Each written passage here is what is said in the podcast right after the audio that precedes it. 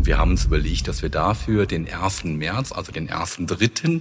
auswählen wollen, weil in Europa mindestens einer von drei Menschen in seinem Leben an Herzrhythmusstörungen erkranken wird. Die meisten, ähm, sage ich mal, Herzrhythmusstörungen, die sich vielleicht äußern wie ein Herzstolpern oder ein manchmal unregelmäßiger Herzschlag, aber zumeist ohne irgendwie andere zusätzliche Beschwerden, sind natürlich oftmals zum Glück komplett harmlos.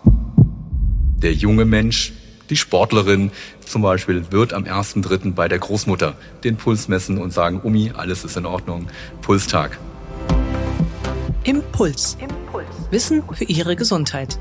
Wir sprechen mit Herzspezialisten und Herzpatienten locker und lehrreich über das zentrale Organ, unser Herz. Denn Ihre Gesundheit ist uns eine Herzensangelegenheit. Impuls. Impuls. Der Podcast der Deutschen Herzstiftung. Für alle, die mehr über ihr Herz wissen wollen. Hallo und herzlich willkommen zu einer neuen Folge von Impuls. Ein neuer Aktionstag steht in den Startlöchern, der Pulse Day. Am 1. März jeden Jahres soll an diesem Tag künftig unser Herzrhythmus im Mittelpunkt stehen. Was hinter dieser Initiative steckt und wieso dem Herzschlag mehr Aufmerksamkeit als bisher geschenkt werden sollte, darüber spreche ich nun mit einem der kardiologischen Hauptinitiatoren, Professor Julian Chun. Hallo, ich freue mich, dass Sie heute hier bei uns in der Herzstiftung sind. Ja, liebe Frau Ney, erstmal herzlichen Dank für die Einladung und es ist mir eine sehr große Freude, heute gemeinsam mit Ihnen und unseren Zuhörern den Pulse Day zu diskutieren. Professor Julian Chun ist Kardiologe, Schwerpunkt Rhythmologie am Agaplesion Markus Krankenhaus in Frankfurt am Main. Mein Name ist Ruth Ney, ich bin Medizinredakteurin bei der Herzstiftung. Professor Chun, es gibt einen Weltherztag, einen Welthypertonietag, einen Tag des Cholesterins – ja, und nun auch einen Pulse Day. Warum brauchen wir diesen? Sie haben es genau angesprochen. Es gibt für unterschiedliche Erkrankungen einen besonderen Tag, an dem genau diese Erkrankung im Mittelpunkt steht. Wir haben allerdings, wenn wir ehrlich zu uns sind, für Herzrhythmusstörungen keine solche Awareness-Kampagne, keinen entsprechenden Tag, an dem Herzrhythmusstörungen, die mittlerweile zu den häufigsten Herz-Kreislauf-Erkrankungen gehören, äh, in den Mittelpunkt stellen und darüber wollen wir aufklären. Mhm.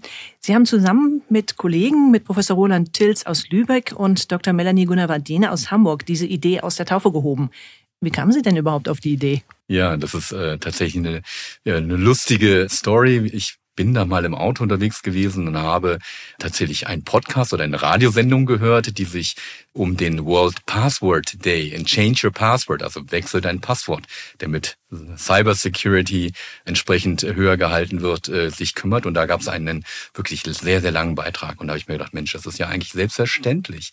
Aber viele Dinge sind nicht selbstverständlich, wie zum Beispiel Awareness gegen Herzrhythmusstörungen.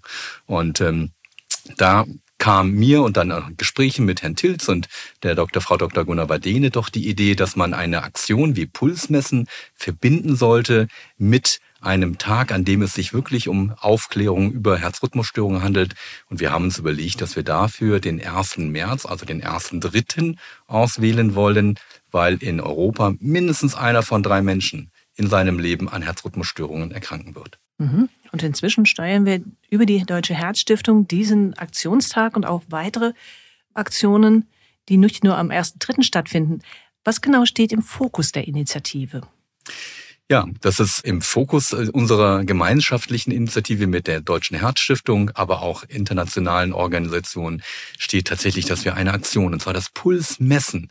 Wir wollen unserer Bevölkerung beibringen, äh, Puls zu messen. Wie kann man selbst seinen eigenen Puls des Lebens feststellen und mit dieser ganz einfachen Technik dann Awareness schaffen, Aufmerksamkeit schaffen für Herzrhythmusstörungen und damit unsere Bevölkerung natürlich einmal sensibilisieren. Wir wollen auf keinen Fall je Menschen verunsichern, sondern wir wollen einfach nur, dass wir an einem Tag auch mal unseren eigenen Puls des Lebens nachdenken und dann entsprechend mit einer Pulsmessaktion auch vielleicht die Gesellschaft miteinander verbinden können, weil wir können es gut vorstellen, der junge Mensch, die Sportlerin zum Beispiel wird am 1.3. bei der Großmutter den Puls messen und sagen, Umi, alles ist in Ordnung, mhm. Pulstag.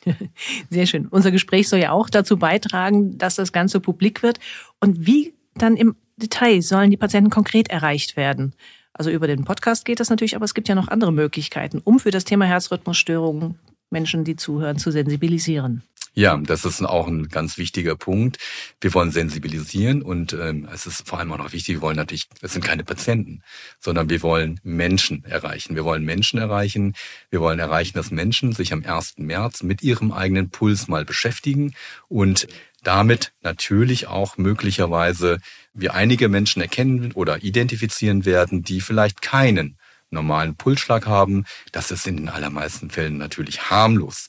Aber dennoch sollte es dann über einen Arzt abgeklärt werden und damit glauben wir, dass wir an einem solchen konzertierten Pulstag tatsächlich Aufmerksamkeit im Sinne eines noch besseren Puls des Lebens erreichen mhm. werden können. Und es ist ja auch eine ganz breit angelegte Kampagne. Also es werden ja wirklich alle Social-Media-Kanäle an diesem Tag bespielt oder auch in der Phase davor, um auf das Thema aufmerksam zu machen. Also ja. auf Instagram oder TikTok oder wo auch immer unterwegs ist, wird mit Sicherheit auch über das Thema Pulse Day stolpern. Ja, genau, genau. Seien Sie also ähm, aufmerksam. Wir wollen auch mal ein bisschen abseits uns der klassischen Kanäle bewegen. Deswegen machen wir diesen tollen Podcast. Deswegen haben wir aber auch gemeinsam mit der Herzstiftung eine tolle Social Media Kampagne entwickelt und wir hoffen damit auch viele junge Menschen vor allem erreichen zu können. Mhm. Wenn man sagt, wir müssen mehr erreichen, heißt, vorher haben wir nicht genügend erreicht. Wo liegt denn das Problem? Ja, das ist eine sehr, sehr gute Frage. Ich bin mir auch noch nicht ganz sicher, was die wirkliche Antwort dafür ist.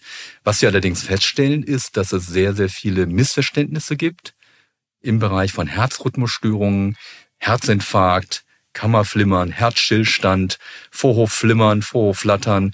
Das sind so lauter komplizierte Begriffe, die oftmals völlig quer durcheinander gehen.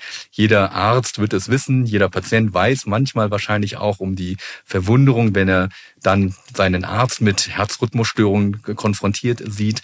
Ähm, also ich glaube, da bedarf es einer grundsätzlichen Aufklärung und äh, dazu wollen wir beitragen. Mhm weil einfach die Spannbreite auch so groß ist, wirklich von ganz harmlosen Herzrhythmusstörungen bis zu gravierenden, ja sogar lebensbedrohlichen Herzrhythmusstörungen. Ja, ja, genau, absolut. Die meisten, ähm, sage ich mal, Herzrhythmusstörungen, die sich vielleicht äußern wie ein Herzstolpern oder ein manchmal unregelmäßiger Herzschlag, aber zumeist ohne irgendwie andere zusätzliche Beschwerden, sind natürlich oftmals zum Glück komplett harmlos.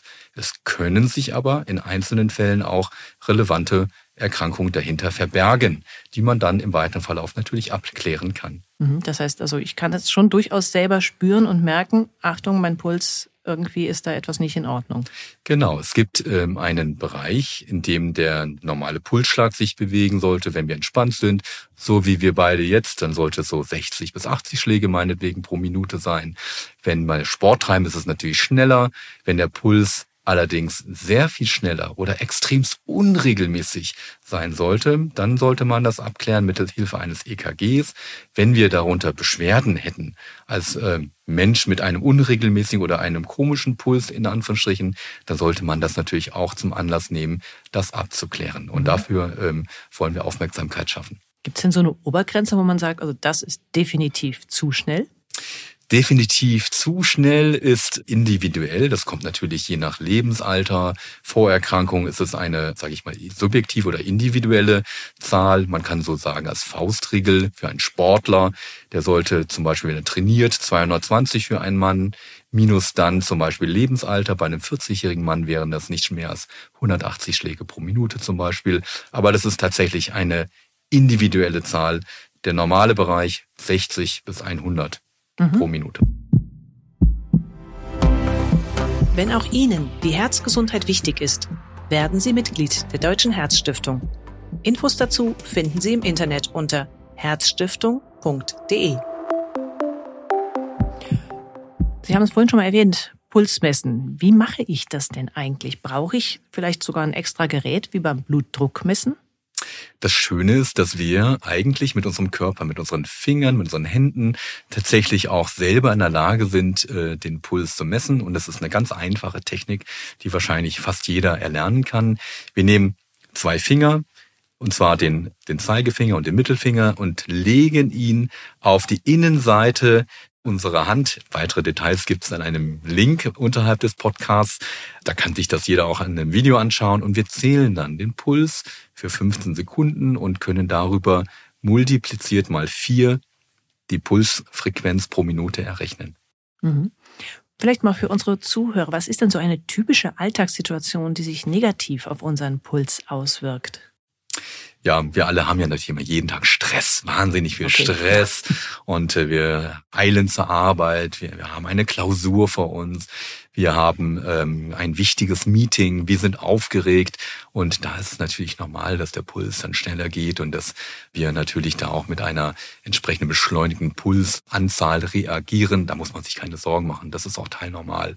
Aber Stress macht natürlich einen schnelleren Puls. Mhm. Aber auf Dauer, wenn das immer der Fall wäre, dass wir in Dauerstresssituationen sind, dann wäre das vermutlich für unser Herz dann auch nicht gut, weil es ja dauernd auch mehr arbeiten muss. Ja, wenn das Herz dauerhaft zu schnell schlagen sollte, aus welchen Gründen auch immer, also dauerhaft doch über 100, obwohl wir eigentlich entspannt sind, dann sollte man das auch abklären lassen, damit wir dann auf Dauer den Motor nicht überstrapazieren und erkennen können, was möglicherweise dahinter zugrunde liegen könnte. Hm, manchmal gibt es ja schon ganz einfache kleine Tipps oder Übungen, um zumindest für den Moment einen beschleunigten Puls wieder runterzubekommen. Haben Sie da so einen persönlichen Tipp, wie man seinen Puls wieder etwas entschleunigen kann? Ja, natürlich gibt es unterschiedliche Techniken.